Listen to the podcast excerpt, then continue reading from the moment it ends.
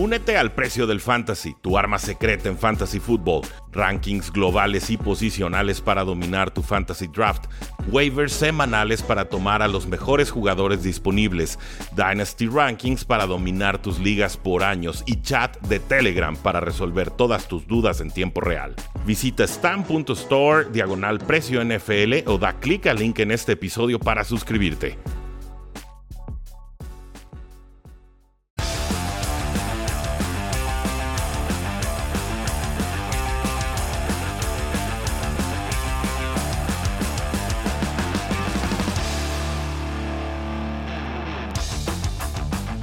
Saludos a todos y bienvenidos a un programa más de Cuarta y Gol, donde la NFL no termina y nosotros tampoco. Mi nombre es Rudy Jacinto, me encuentran en Twitter como arroba NFL.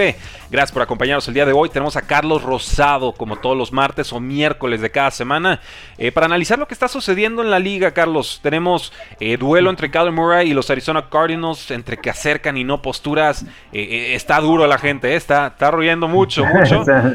Híjole, está, está desquitando el sueldo. Eh, lo de Aaron Rodgers se va, se queda. Los momios nos dicen que se va a ir a los Broncos. Veremos.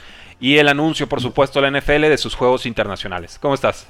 ¿Cómo estás? Bien, bien, bien, bien, Rudy. Interesante, ¿no? Lo que está sucediendo. Hoy también cómo empiezan a negociar, o de unos años para acá, ya también los jugadores, ¿no? Con el tema de las redes sociales.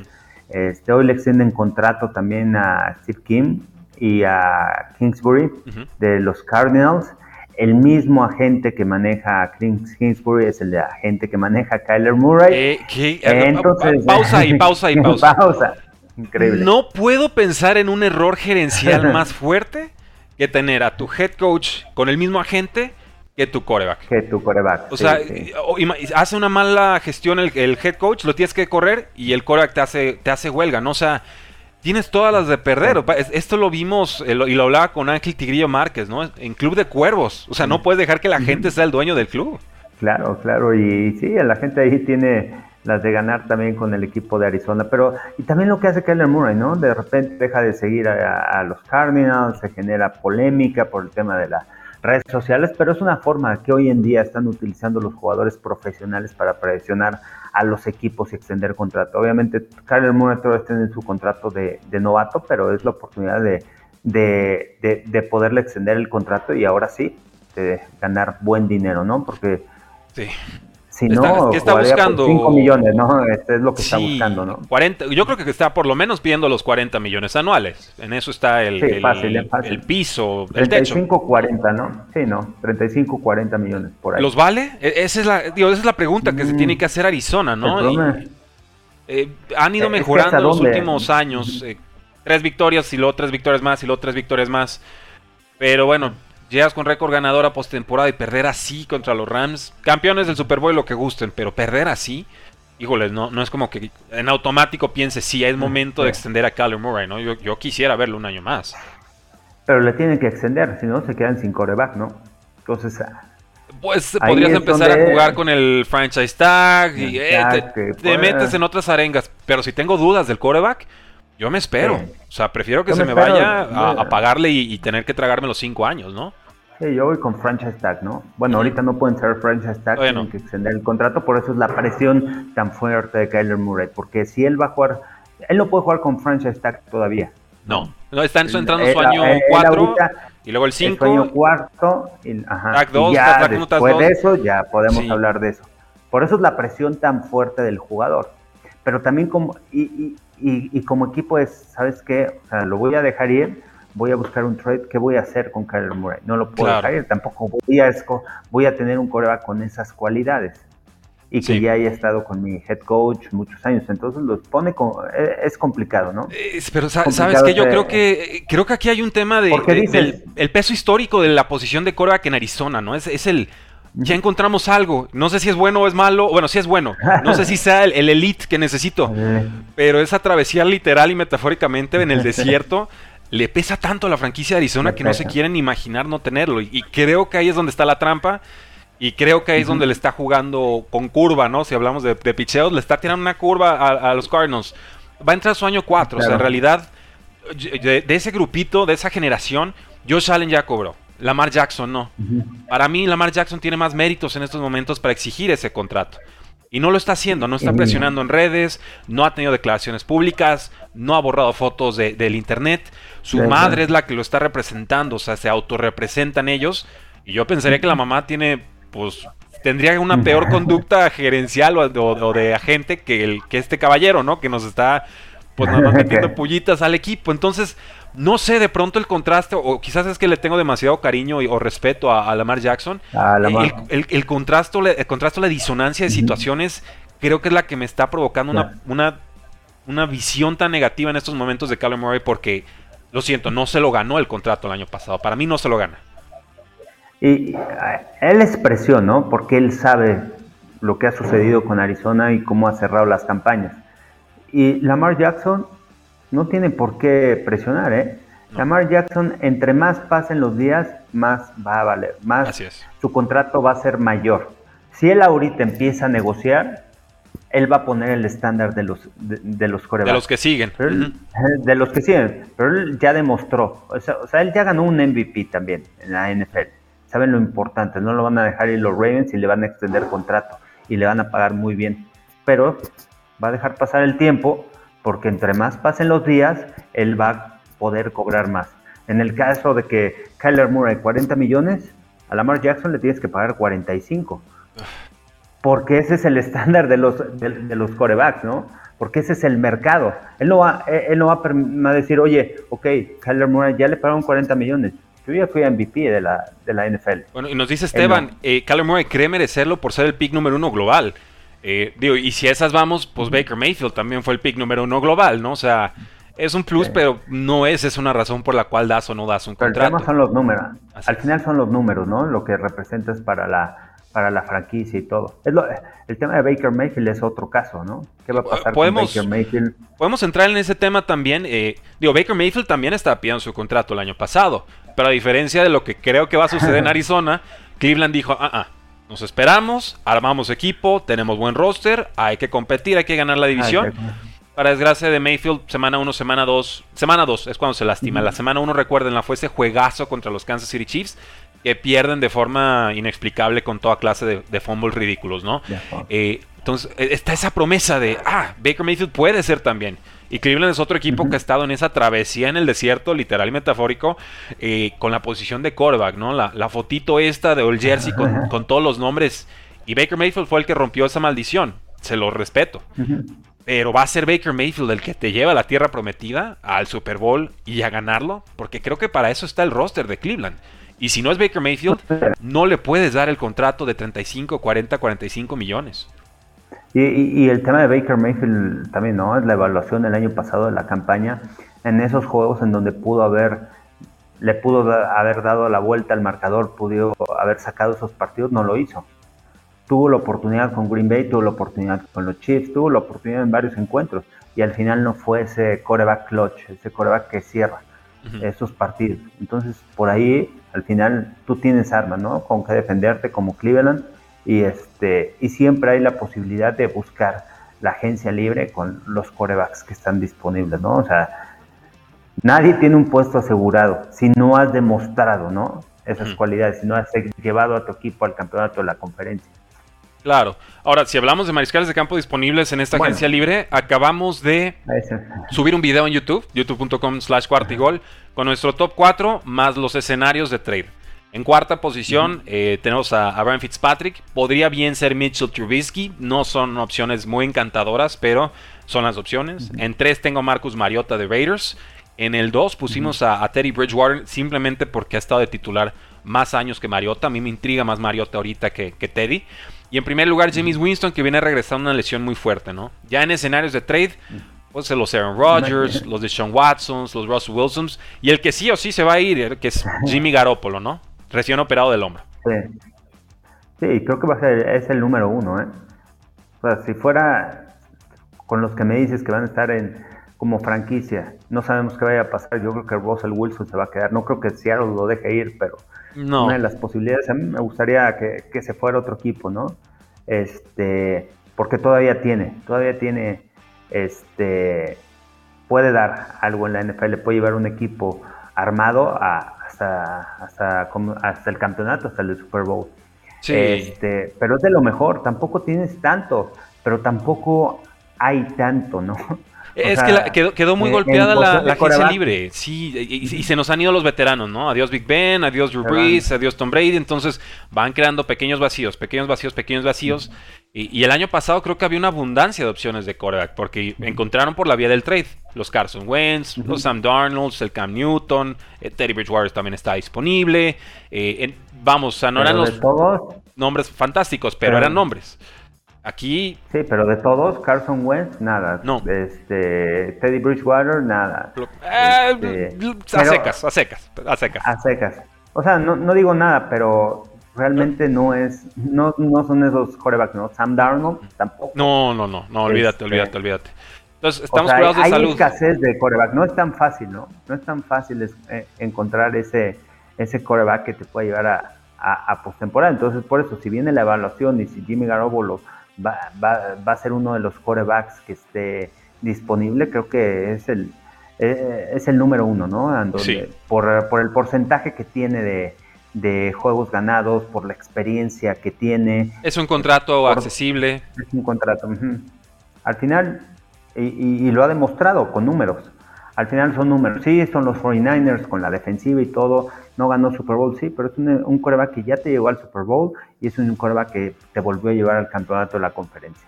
Sí, si le das una línea ofensiva a, Jimmy G te va a funcionar muy bien. El problema es, mientras más retiene el balón, peor va a acabar la jugada. Es, muy marcada esa tendencia con él porque su habilidad de improvisación es, muy escasa realmente. Y sí se altera de pronto cuando siente, no necesariamente que le llegue, cuando empieza a sentir que le llega la presión, ¿no? Se nos descompone su, su, lectura de campo. Creo que ese es el problema. Le cuesta muchísimo leer a los linebackers.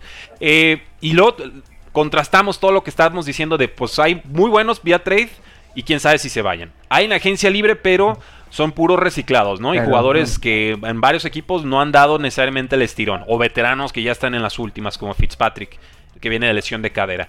Y luego llegamos al draft. Yo ya empecé a hacer mi, mi de, de, corebacks, no he acabado con todos, pero si viene floja la clase, ¿eh? o sea, sí, no, no me animo a decir que hay un top 15. O sea, de por talento no, no creo que haya un coreback top 15 en esta clase. El que me intriga mucho es Malik Willis Delivery, pero este necesita dos años en banca porque es puro físico y pura condición atlética y, muy este poco evolucionado todavía en, el, tema de pase. De los que hay, el que me gusta es Matt Corral, el de Ole Miss. Pero él también tiene sus peros, que viene una ofensiva que es lee de mitad de campo a un lado, mitad del campo al otro, ¿no? Alcanzo a ver suficiente movimiento de casco como para que me deje tranquilo de que sí va a poder procesar y tiene mejor manejo y paciencia, tranquilidad en el bolsillo que un Kenny Pickett de Pitt. Que el techo de un Pickett para mí es un Ryan Tannehill en sus mejores días, ¿no? Y vas a pagar una primera ronda por, un, por una esperanza de tener un Ryan Tannehill, no sé. O sea, está, está, bravo, la, está bravo el off-season para los equipos que necesitan, necesitan coreback. Esa es mi, esa es mi evaluación. Sí, está complicado, ¿no? Aparte de la evolución, ¿no? El llegar de, el saltar del colegial a la NFL es totalmente diferente. Ven, pregúntale a Trevor Lawrence, mejor quarterback desde high school, college y todo, dominante. Tuvo muchos problemas en el pro, ¿no? Es completamente diferente. El juego es diferente. El juego es diferente también en el tema de las hashes. Si tú ves cómo están los hash en, el pro, son más cerrados, las ventanas se cierran. Si tú ves en el colegial, los hash están más abiertos, la colocación del balón, el campo, el lado largo del campo es mucho más amplio. Entonces tienen mucho mayor espacio para trabajar y las ventanas se pueden abrir. Parece fútbol canadiense, ¿no? mucho más grande. A diferencia de la NFL, que los hash están prácticamente muy cerrados. Y eso, y, eso provoca que las ventanas en el centro del campo, los movimientos, se cierren mucho más rápido. Entonces, son diferentes aspectos, son detallitos que tú también tienes que ir evaluando como, como gerente general, cuando tú vas a ser un, scout, cuando eh, estás buscando un jugador y quién se pueda adaptar mejor a, tu esquema, ¿no? Más allá, de, más allá del talento que tengan los jugadores, ¿no? Porque Corral, Pickett, todos tienen talento. Ah, eh, el chiste es saber quién se adecua más a lo que quieres jugar, a lo que vas a jugar y el proceso también de aprenderte las jugadas, de leer a las defensivas, de localizar a los safeties que te van a determinar qué cobertura es. Entonces, esos pequeños detalles. Por eso es tanta evaluación de, del combine. Pero sí, no hay, no hay alguien que digas, no hay una clase, una generación como la de la temporada pasada, ¿no? No, no, ni de chiste. De hecho, el año pasado, obviamente, Trevor Lawrence hubiera sido coreback uno en esta clase fácil. Justin Fields, regalado sería el uno. Zach Wilson, que no era, yo no era muy partidario Zach Wilson. Fueron cinco, cinco Creo que él, se iba primero, sí. Este, Mac Jones se iba dos o tres, ¿eh? O sea, no tiene la movilidad, pero yo creo que sí. O sea, a mí denme como prospecto. A mí denme Mac Jones como, como prioridad antes que un Kenny Pickett, lo siento, ¿no? O sea, me quedo con su año en Alabama que con el de Pickett, que empieza bien los partidos, muy bien la, mecánica, procesos, tal, tal, tal, pero cuando se empieza a apretar el marcador, cuando llega ese tercer, cuarto, cuarto, lo mismo que hacía bien en el primer cuarto, segundo cuarto, de pronto ya no le sale tan bien. y eso me preocupa, ¿eh? O sea, eso, sí lo caché y eh. dije, este chavo le, le puede la presión. Puede corregirlo, sí, pero colegial, en los partidos que alcancé a ver, le llega la presión y comete errores que no hacen la primera mitad. Entonces, no hay garantías. Yo ahorita tengo a Matt Corral como el coreback 1, mi coreback 1, abierto a, revisión, pero qué interesante discusión, Carlos, porque eh, hay mucho equipo necesitado, hay pocas soluciones contrastadas y creo que la mejor opción para equipos que tengan espacio y tengan picks, vayan por su veterano y vayan por su novato, ¿eh? O sea, no se casen con uno o con otra porque no hay realmente garantías. Eh, nos pregunta Gronk91, ¿crees que Trey Lance sea el futuro de los 49ers? Es el futuro inmediato, ¿no? Ahorita. Arriesgaron por él, luego tienen que trabajar esta campaña. Como se vio el año pasado, yo tengo todavía mis dudas. Sin embargo, está soportado de un ataque terrestre sólido, de un head coach creativo a la ofensiva que lo puede poner en la posición ideal, ¿no?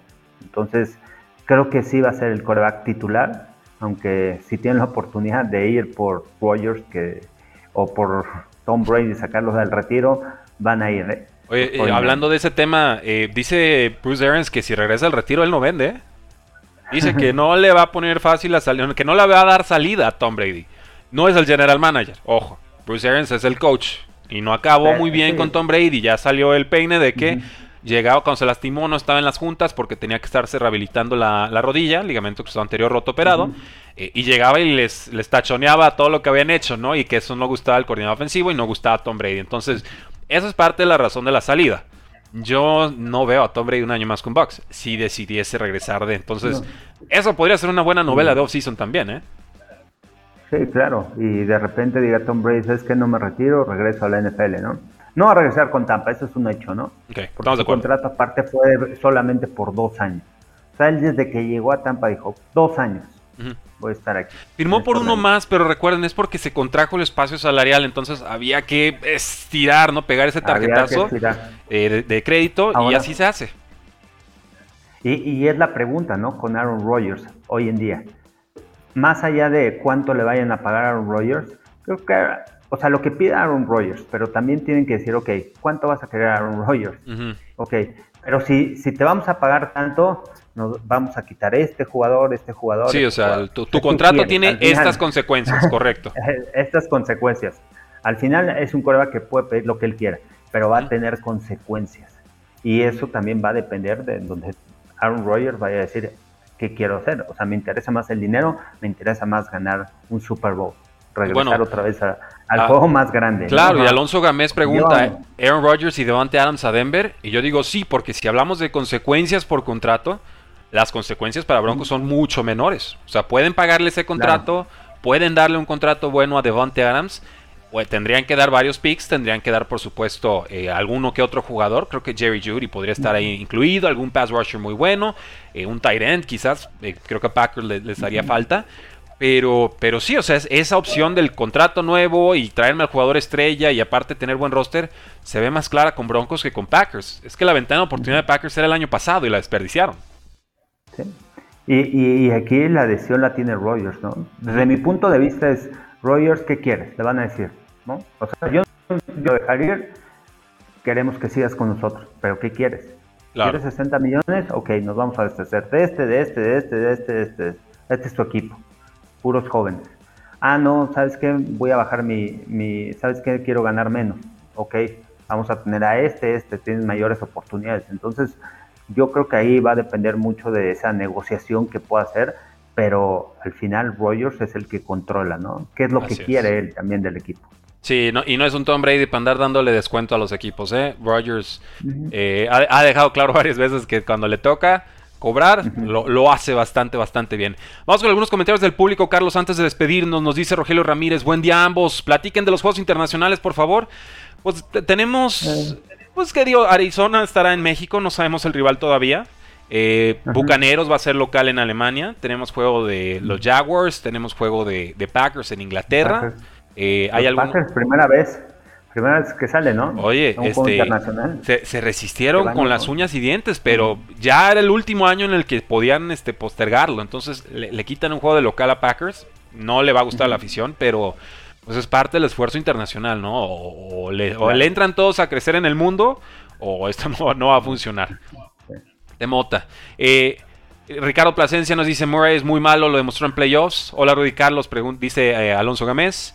Eh, vamos viendo, dice, cuando estaba sano, eh, Murray casi no perdió partidos, pero pues es el tema, ¿no? Ni siquiera está terminando sano las, las temporadas. La habilidad. Sí, es, eso, o sea, no, no le compra a Murray que va a durar 15 años en la NFL jugando como ha jugado actualmente. con todo y que ha evitado muchos golpes, y eso es lo que me preocupa. Si pegándole poquito acaba lastimado. ¿Qué va a pasar cuando pierda esa velocidad y lo alcance, no? Cuidado, cuidado. Eh, me gusta mucho Jimmy G en Steelers, dice Loki Sen. Sale barato, es un coreback puente perfecto. Lo aguantan para el siguiente draft y ahí sí pueden buscar a su coreback franquicia. Sería una buena opción para Steelers. Eh, suena mucho Jimmy Garoppolo para Steelers. En principio no, no es el primer coreback disponible que pensé para la franquicia. Como que visualizarlo en el jersey acerero no, no me, cuesta mucho. no. Sí, yo, yo, a Garópolo le veo así más como el glamour patriota, ¿no? La sonrisa californiana. No que por eso juegue mal, sino que Steelers se me hace estar expuesto a los elementos, ¿no? La rudeza, el lodo embarrado por todos lados, el, el, liniero defensivo chimuelo, no sé, como que no sé, no, me está costando visualizarlo. como que no va, ¿no?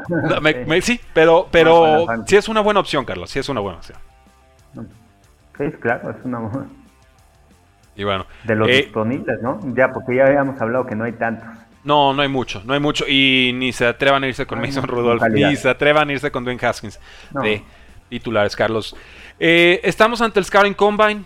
Pruebas médicas, pruebas físicas. Eh, creo que ya no les hacen prueba de, IQ, el, famoso Wonder League ya no, ya no lo estarán realizando. Seguramente les harán otro tipo de pruebas en, al momento de entrevistarlos, 45 minutos, una hora. Eh, y bueno, varios de estos novatos lograron cambiar condiciones en el Scouting Combine. Les iban a meter una burbuja estilo COVID, eh, anti-COVID 2020. Y dijeron no. Si la NFL ya está siendo laxo con jugadores, va a ser también laxo con los novatos. Van a poder estar con su training staff, con sus médicos y demás. Eh, ¿Qué tenemos que estar observando estos próximos días, Carlos? Que, que son muchas pruebas muy técnicas, pero bueno, los, las Olimpiadas de calzoncillos. Sin embargo, para los jugadores que no están en el radar, es una prueba importante.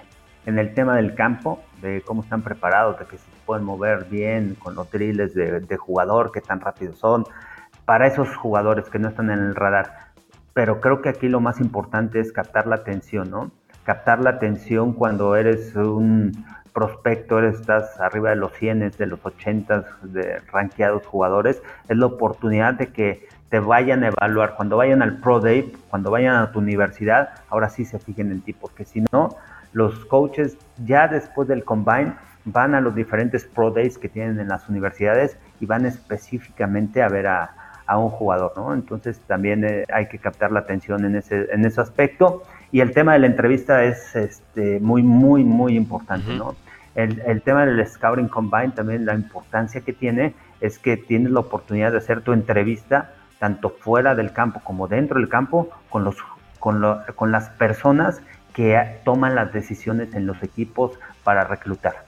Y importante... Ahí en el combine están los gerentes generales, están los head coaches, están los dueños, están a tiro viendo a los jugadores en ese aspecto, cómo se comportan, aspectos importantes, intangibles que muchas veces te empiezas a fijar de los jugadores y, y eso puede determinar si lo vas a escoger o no, o no, o no lo vas a escoger, o si, bueno, o si lo vas a buscar. ¿No? Dentro y ahí se negocian los trades, o sea, si están todos ahí hechos bola, pues obviamente ahí es donde más se presta para, para que el whisky ahí en el cafecito del hotel no, y no hay otro lugar, ¿eh? Es, es, como cuando tú vas a una entrevista de trabajo y, y vas con los que toman la decisión para poder reclutarte o no. Entonces, es. Eh, esa es la importancia del combine, más allá de las 40 yardas. Lo que te pidan lo tienes que hacer. Los jugadores se preparan. Hay que, ellos acaban el, eh, bueno, la gente que tiene los bowls, acaban la temporada del colegial y luego, luego se van a diferentes centros en donde preparan jugadores específicamente para las pruebas del combine. pues sí, eso y obviamente trabajando en los drills de cada posición. No quiero decir que esto vaya a decir que vayan a jugar o no, pero tienes que estar preparado porque es un requisito que te lo piden eh, la NFL, ¿no? Y hay varios jugadores que dicen, yo no, no me interesa. Es lo más ¿eh? importante. Sí. Pero hay jugadores que dicen, no, no me interesa entrenar como si fuera a ser corredor olímpico, salto de altura. Dicen, yo voy a entrenar para ser mejor cornerback o mejor receptor, eh, pero solamente las superestrellas se pueden dar ese lujo. Los demás, particípenle, por favor. Sí, sí. Sí, si, eres dentro, si estás dentro de los primeros 50 rankeados como que van a salir del colegial, sí, te puedes dar ese lujo. Sin embargo, también como gerente general, como, como directivo, como persona que vas a, reclutar a un jugador o que te vas a fijar en alguien es qué tan preparado está, qué tanto es el compromiso y las ganas de querer jugar en un equipo, qué tanto estás dispuesto a jugar como, como jugador de equipo y no como jugador solamente individual, ¿no? Entonces, hay muchos aspectos interesantes que, que se evalúan ahí y bueno, al final son la toma de decisiones y este y hoy en día todos los jugadores ¿eh? se preparan muy, muy fuerte. Hay diferentes centros en Estados Unidos, en diferentes áreas, en diferentes estados, en donde los preparan para, para estas pruebas, ¿no? Y van con especialistas de cada posición, trabajando en drills específicos para la posición. Es un negociazo esto del Scouting Combine de los novatos, de los agentes, de la llegada al primer contrato NFL de cada jugador hay que estar al pendiente. Pero bueno, damas y caballeros, llegamos al final de este breve episodio sobre corebacks, Kyler Aaron Rodgers, lo que podría pasar en agencia libre, en el draft y qué tenemos que estar vigilando en este Scouting Combine, además de todos los partidos internacionales. Y ven esto de programa repetido en nuestros canales, plataformas, dejen su comentario, podemos con todo gusto seguir la, la discusión ahí. Y también, por supuesto, Carlos, tenemos que seguirte en redes sociales. ¿Cómo te encontramos? Estoy como arroba Carlos Rosado B en TikTok, en Twitter y en Instagram, Carlos Rosado 15 en Facebook y Carlos Rosado Sports en YouTube. Y sigan a la LFA, estoy aquí eh, coordinador ofensivo con los Dinos de Saltillo. Ya empieza temporada este fin de semana. Ah, buenísimo, pues ya tengo equipo de la LFA. Ya, ya llegamos, estaremos al pendiente. Me da mucho gusto, Carlos. Eh, buena sorpresa para, para, el fútbol americano nacional. Eh, Rudy Jacinto, a mí me encuentran en Twitter como arroba NFL. Eh, todos los días, de lunes a viernes, estamos subiendo una biografía NFL, el precio del éxito con los puntos de dolor, las pruebas que tuvieron que sortear o resolver varias estrellas actuales y del pasado de la liga. Ha tenido muy buena respuesta. Lo encuentran en TikTok, los encuentran también en YouTube. Los dejamos como iconito Premier para que ahí lo puedan activar, suscribirse y cuando se lance el episodio podamos discutirlos todos en tiempo real. Así que Carlos, un fuerte abrazo a ustedes, un fuerte abrazo también. La NFL no termina y nosotros tampoco. Cuarto y gol.